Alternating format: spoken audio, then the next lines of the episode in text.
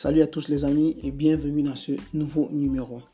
Comme je l'ai dit, ici nous parlons de sport, d'activité physique, d'activité motrice et de toutes les sciences qui gravitent autour de ces trois éléments. Alors, aujourd'hui nous allons parler du contrat. Du contrat, plus précisément dans, le, milieu du sport. On va comme ça essayer en deux ou trois, voire quatre épisodes de parler du contrat. Mais principalement, spécialement dans cet épisode, on va essayer de parler du contrat. On va euh, entrer dans les méandres de ce thème du contrat. Nous allons parler de l'autonomie contractuelle. Euh, nous allons parler de l'accord entre les parties. Euh, nous allons parler du formulaire, du contrat préliminaire, et de bien d'autres choses. Alors, sans plus tarder, il faut déjà qu'on essaie de, planter le décor. Euh, déjà simplement essayer de donner une définition euh, globale du contrat. Alors, qu'est-ce qu'un contrat? C'est justement un accord entre deux ou plusieurs parties dans le but d'établir de réglementer ou d'étendre une relation de travail ou encore d'étendre un rapport juridique entre, euh, les deux, entre les deux parties. Il faut savoir qu'en droit, on ne pas on dit pas les personnes, on parle, dit des, on parle des parties. Alors, il faut dire que euh, le contrat, comme ça, les, les parties en fait ne peuvent pas euh, se retirer du règlement qu'elles ont déjà euh, déterminé par un, consentement mutuel. Alors, un contrat des exigences. Sans exigence, il y a une peine de nullité du contrat. Les exigences sont, il y a premièrement, il y a quatre exigences. Il y a l'accord entre les parties. Il y a la cause. Il y a l'objet. Il y a le formulaire ou la forme en fait. Il faut dire, avant de parler de ces quatre euh, exigences d'un contrat, il faut qu'on il fasse un détour sur ce qu'on appelle l'autonomie contractuelle. Il faut dire que le, principe de l'autonomie contractuelle prévoit la liberté de choisir entre différents types de contrats qui sont prévus par la loi. Ça peut être, euh, je sais pas trop, un contrat de vente, euh, de donation, d'échange, de location, de prêt, Maintenant, ensuite, il y a aussi la liberté de déterminer le contenu du contrat, c'est-à-dire le montant du prix, euh, la durée de la prestation, euh, le moment de la livraison, le, taux d'intérêt, tout, cela en fait. Et chaque, chaque détermination insérée dans un contrat est appelée une clause ou un pacte.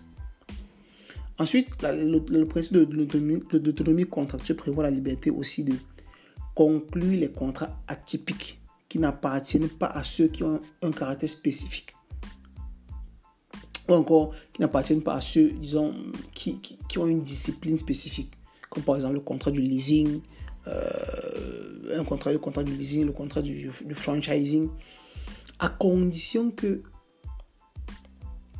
la réalisation, en, condition que tout cela, que ces contrats visent la réalisation d'intérêts qui sont dignes de protection selon la loi. Je dis bien selon la loi.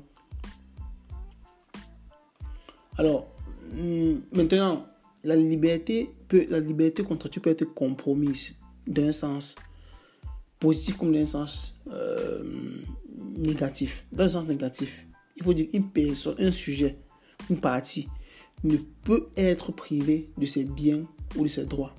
Alors, nul ne peut être privé de ses biens ou contraint de travailler pour une, euh, pour une autre partie contre son gré ou contre sa volonté. Ça, c'est la liberté euh, qui peut être compromise dans le sens négatif. Dans le sens euh, positif, positif c'est, disons que les particuliers peuvent se débarrasser volontairement de leurs propres biens. Cette liberté ne peut être comprise négativement. Parce que personne ne peut être dépouillé de ses biens ou contraint de rendre des services à une autre personne contre son gré. Ça, ça, ça, ça, ça, sens négatif. Et positivement, les individus ont, peuvent, disposer volontaire, peuvent disposer volontairement de leurs biens ou s'obliger à rendre des services à, à d'autres personnes. Maintenant, revenons dans les, euh, les exigences essentielles du contrat que j'ai cité, qui sont, que j'ai cité, l'accord entre les parties, la cause euh, du contrat, l'objet du contrat et la forme du contrat ou le formulaire. Prenons d'abord l'accord entre les parties. Disons que le contrat est conclu ou est rendu parfait seulement si, seulement, seulement si quand il y a une coïncidence totale, un accord total entre les déclarations de volonté des parties contratantes. Tant que l'accord n'est pas parfait, les effets ne se manifestent pas. Une acceptation qui, n'est pas conforme à la proposition équivaut à une nouvelle proposition, il faut le savoir. Et un contrat peut être conclu de manière expresse, orale ou par écrit, ou tacite c'est-à-dire déduit de l'expérience acquise. Alors, l'accord peut être l'accord peut être simultané ou formé par étapes. Il faut dire que le contrat prend effet lorsque la proposition. La proposition c'est la volonté de, la déclaration de, la volonté de la personne en fait de, qui prend l'initiative du contrat. Donc, comme je disais, le, contrat prend effet lorsque la proposition est acceptée, en fait. Et l'acceptation de la proposition est faite, peut être faite, euh, qui est faite, disons, au domicile, au domicile du, du, contractant, de la proposition, et la proposition entraîne, disons, une présomption de connaissance. Sauf s'il prouve qu'il qu'il n'en avait pas connaissance, en fait entre autres encore, ou à moins qu'il ne prouve qu'il n'en a pas de connaissances, sans qu'il n'y ait eu une faute en fait de sa part. Il faut dire aussi que euh, la proposition peut être révoquée tant que le proposant n'a pas reçu une notification de l'acceptation. Maintenant, passons à, à, la cause, cause du contrat. Il faut dire, la cause, euh, c'est un peu en, en quelque sorte la fonction économique et sociale du contrat. La justification de l'autonomie privée. Parce que les contrats atypiques ont, tous une cause. La fonction économique sociale de la cause ne se pose que dans les contrats atypiques, il faut le dire. Le contrôle judiciaire de l'usage des particuliers font de leurs propres ressources. Et leur autonomie contractuelle a pour but de vérifier si la cause est licite, mais aussi de vérifier si les intérêts poursuivis par les parties sont dignes de protection. Alors, dans le cas où la cause du contrat est illicite, le contrat est nul. Et le contrat est nul. Je dis bien. Je, vais répéter ce, ce passage. Si le contrat, si le contrat euh, si le contrat euh, est illicite. Le contrat est... Si la cause, pardon, la cause est, illicite, le contrat est nul. C'est bien, que, c'est bien de savoir. Et la cause est, il est illicite lorsque elle est contraire aux règles impératives, à l'ordre public ou aux bonnes mœurs. Alors, le contrat, je répète que le contrat est illégal lorsque les deux parties ont décidé de le conclure exclusivement pour un motif illicite, commun aux deux parties. Et la cause ne doit, jamais, être, ne doit, jamais être confondue avec le motif. Parce que le motif, c'est la raison subjective. Ou encore la raison qui euh, incite la partie du contrat. Passons à l'objet. C'est simplement... Euh, l'objet, c'est...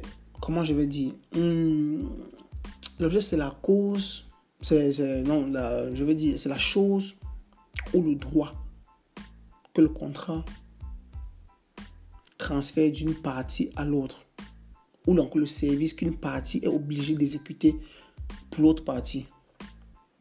L'objet du contrat, il faut le dire, doit être possible. Il doit être possible, licite, déterminé ou déterminable à travers les éléments inclus dans le contrat. Et l'objet du contrat peut être une chose future, mais il est interdit de donner des choses futures.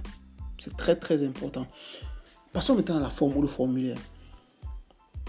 Disons que le principe général est la liberté de forme. Ça, c'est un principe général. la, la forme devient une exigence essentielle du contrat que si la loi l'établit sous peine de nullité. Parce que la loi prévoit une série de contrats qui doivent être passés par un acte public ou privé sous peine de nullité. Notamment euh, les ventes, les, locations de biens immobiliers. L'acte public est celui qui est celui qui est établi par un notaire ou un officier public, certifiant les testaments déclarés en sa présence par les parties. C'est très très important. Et sa fonction est d'empêcher une la fonction du notaire est de l'acte public est d'empêcher une partie de, qui peut de désavouer sa signature et constituer un titre pour la transcription dans le registre public.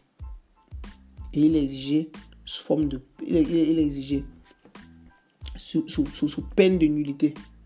C'est l'exemple par exemple dans, dans les donations qui euh, pour les contrats, peut-être dans les donations pour les contrats, pour le contrat d'une société par action et pour aussi euh, une, société qui a, une société à responsabilité limitée, une euh, SRL. Maintenant, passons à la forme, la forme écrite. Il faut dire que le contrat peut être, le contrat privé peut être, peut, preuve de, est preuve complète jusqu'à une réclamation de falsification de la provenance des déclarations de ceux qui ont, qui ont, qui ont signé le contrat. Maintenant, le document peut être utilisé contre ceux qui reconnaissent leur propre signature ou si c'est légalement euh, considéré comme reconnu. Ce qui constitue en fait une preuve n'est pas le contenu de la déclaration, mais la déclaration elle-même. Le formulaire écrit être exigé comme preuve. Preuve de, documents, de, la documentation, bien sûr. on peut prendre comme exemple dans le contrat d'assurance, dans l'accord de non-concurrence. Parce qu'il y a ce qu'on appelle les accords de non-concurrence. Les juristes euh, avérés euh, savent de quoi il s'agit. Maintenant, parlons un peu de, des négociations et des responsabilités pré-contractuelles, donc avant un contrat. Disons que les négociations ont un caractère préparatoire et, structural. Parce que les négociations ne sont pas une, contrainte, en fait, pour la conclusion d'un contrat. Et dans le, et, dans le cadre de leur, euh, le cadre de lequel le contrat se tient, surtout, surtout en, en termes de conformité, de bonne foi. Il faut dire que le principe de bonne foi implique d'entamer les négociations avec un sérieux désir de contracter. En cas de violation, on peut recourir à des sanctions pré-contractuelles. Maintenant, la responsabilité pré-contractuelle, en vertu de laquelle on est obligé de payer, de compenser les dommages causés. Les dommages compensatoires sont reconnus dans les limites de ce qu'on peut appeler l'intérêt négatif. Cela inclut en fait le coût de l'opportunité perdue. Cela inclut, je dis, le coût de l'opportunité perdue. Euh, de conclure un autre contrat valide. On appelle ça une perte de profit. Et des efforts déployés par l'entreprise ou par la partie pour faire face à la situation. Disons dans les négociations, on appelle ça cela un manque à gagner et, disons que les efforts consentis dans les négociations aussi, on appelle ça un préjudice émergent. Alors, ce qu'on appelle dommage émergent, c'est qualifié en fonction de la perte subie par les actifs du créancier à partir de l'échec l'échec qui peut être inexact ou retardé par les performances ou les prestations du débiteur. C'est ce qu'on appelle un, dommage émergent. Maintenant, le manque à gagner, c'est quoi? C'est comme ça la richesse que le, c'est comme ça la richesse que le créancier n'a pas obtenue du fait de l'inexécution du débiteur ou en raison de l'inexécution du, du débiteur. Puisqu'il s'agit d'un événement futur, uniquement prévisible, une certitude euh, raisonnable de compensation sera requise. Ou encore, la compensation exigera une certitude raisonnable quant à, quand, euh, quant, à l'événement en fait. Maintenant, parlons des relations juridiques préparatoires. Les relations juridiques préparatoires sont l'avant-contrat, l'option. L'option, c'est ont un contrat par lequel les parties conviennent que l'une d'entre elles, l'une d'entre elles, reste liée par sa propre déclaration, tandis que l'autre partie se réserve le droit de l'accepter ou non. Ensuite, on a, après l'avant-contrat, après l'option, on a aussi l'accord de préemption, qui est, disons, euh, ça ne crée pas une obligation de contracter, mais à égalité de conditions, une obligation de préférer, de, de, préférer un sujet déterminé aux autres s'ils décident enfin de contracter. Ensuite, on a la, une proposition, la proposition irrévocable et ensuite la réservation. Entrons euh, plein pied dans le contrat préliminaire. En fait, c'est le contrat par lequel les parties s'engagent l'une envers l'autre de conclure un contrat futur dont ils prédéterminent les éléments essentiels, encore le contenu essentiel. La forme la plus courante du contrat préliminaire euh, la forme la plus courante est le, le, contrat préliminaire de vente. Lorsqu'il s'agit peut-être d'une obligation de, de vente euh, pour une partie et d'acheter pour l'autre. Maintenant, le contrat, il faut dire que le, transfert de propriété n'aura lieu que lorsque les parties concluent le contrat final. C'est important de le savoir. Donc, le, transfert de propriété d'une partie à une autre n'aura lieu que lorsque les parties auront conclu le contrat final. Parce que je répète que nous sommes dans, là dans le contrat préliminaire. Maintenant, il y a. Comment, il y a comment, comment je veux le dire? Euh, Parlons des, limites de l'autonomie contractuelle. Parce que l'autonomie contractuelle a, des limites. Une limitation typique de la liberté contractuelle est la soi-disant obligation légale de contracter qui est imposée aux entreprises qui exercent, euh, un monopole, en fait, un monopole légal. Dans, dans ce qu'on appelle le contrat d'adhésion, le contenu du contrat est préparé par une partie contractante, alors que l'autre partie est tenue à, adhérer en bloc s'il souhaite conclure le contrat. Ça, c'est quoi? Ça, c'est dans un, contrat d'adhésion. Il faut dire que les conditions générales du contrat s'appliquent à l'autre partie. Dans le, dans, dans, le cas d'espèce, en, fait.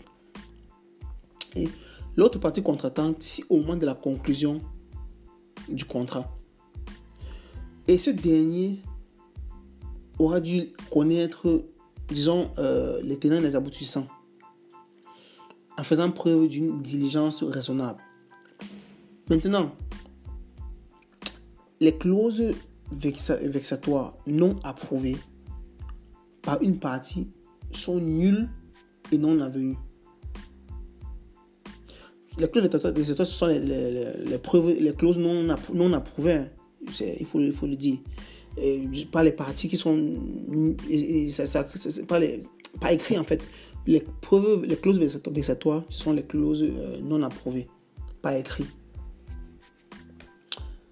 maintenant finissons euh, le podcast avec les contrats de, consommation et, les, contrats de consommation euh, oui et, le contrat avec le, le, le consommateur en fait les clauses abusives. Il faut dire que la protection des consommateurs concerne les contrats entre les parties définies comme suit. Il y a un, professionnel et un consommateur. Le professionnel, c'est toute personne, qu'il s'agisse d'un entrepreneur individuel ou collectif, ou un organisme ayant un but idéal, ou une administration publique, le consommateur, c'est-à-dire uniquement la personne physique qui, par contrat, obtient les biens ou les services du professionnel de façon contractuelle à des fins étrangères son activité professionnelle. Maintenant, les contrats euh, de consommation, il y a certaines conditions générales qui constituent le règlement de négociation préparé par une partie contractante pour réglementer une série de relations ultérieures, comme, dans les contrats de masse ou les contrats d'adhésion. Les négociations individuelles, euh, il, existe, il faut dire qu'il existe des contrats standardisés qui sont proposés aux consommateurs, mais qui créent un déséquilibre entre les entreprises et, les consommateurs. Maintenant, dans certains cas, le législateur a, accepté le phénomène de conditions générales exigeant une protection spécifique pour la partie contractante la plus faible par le biais de la connaissance des conditions du contrat. Dans le contrat euh, conclu entre un consommateur et le professionnel, toute clause qui, malgré, qui, malgré la bonne foi, amène le consommateur de bonne foi conduisent à un, conduisent un déséquilibre significatif des droits des obligations, euh, des obligations qui découlent du contrat. Ça, s'appelle les clauses, euh, les clauses abusives. Qu'est-ce que les clauses abusives? Il s'agit des clauses contractuelles qui provoquent, comme je l'ai dit précédemment, un déséquilibre important entre les droits et les obligations des parties. C'est pour ça que j'ai dit, sont, ils sont, euh, ces clauses sont présumées des vexatoires jusqu'à preuve du contraire. C'est parce que ce sont les clauses qui, excluent ou limitent la responsabilité. Et, ça prévoit aussi l'aliénation d'un droit. Alors, quelles sont ces clauses? Ça, ça, permet d'exclure, premièrement, premièrement d'exclure ou limiter la responsabilité du professionnel en cas de mort ou de dommages causés à la personne du consommateur, résultant d'un acte ou d'une omission de l'entreprise. Vous voyez bien qu'il y a un déséquilibre. Deuxièmement, exclure ou limiter les actions ou les droits du consommateur à l'encontre du professionnel ou d'une autre partie en cas de décès ou de dommages corporels résultant d'un acte ou d'une omission du professionnel. Aussi, de prévoir la prolongation de l'adhésion du consommateur dans les conditions qu'il n'a pas ou qu'il n'a pas, euh, n'a pas eu l'occasion en fait, de, prendre connaissance avant la conclusion du contrat est ce qu'on appelle aussi euh, l'inefficacité d'un contrat. Qui peut, l'inefficacité peut être relative ou partielle? Je, vais, je, vais, je, vais en parler dans le prochain, dans le prochain euh, numéro. Euh, disons que l'inefficacité est relative dans le sens où elle ne fonctionne qu'à l'avantage du consommateur. Il peut être prouvé par le juge et, et où l'inefficacité est aussi partielle dans la mesure où elle n'affecte pas l'ensemble du contrat mais seulement une clause individuelle. Voilà comme ça ce que je tenais à partager avec vous en ce qui euh, concerne cette première partie du contrat. Parce que je l'ai dit, il y en aura une deuxième, une troisième, voire une quatrième. Parce qu'il est important que nous, puissions connaître de façon profonde comment se, comment se déroulent les contrats et, de quoi. Pour éviter de se faire berner dans notre société ou bien dans notre quotidien. Je vous remercie pour l'écoute et je vous souhaite une excellente journée.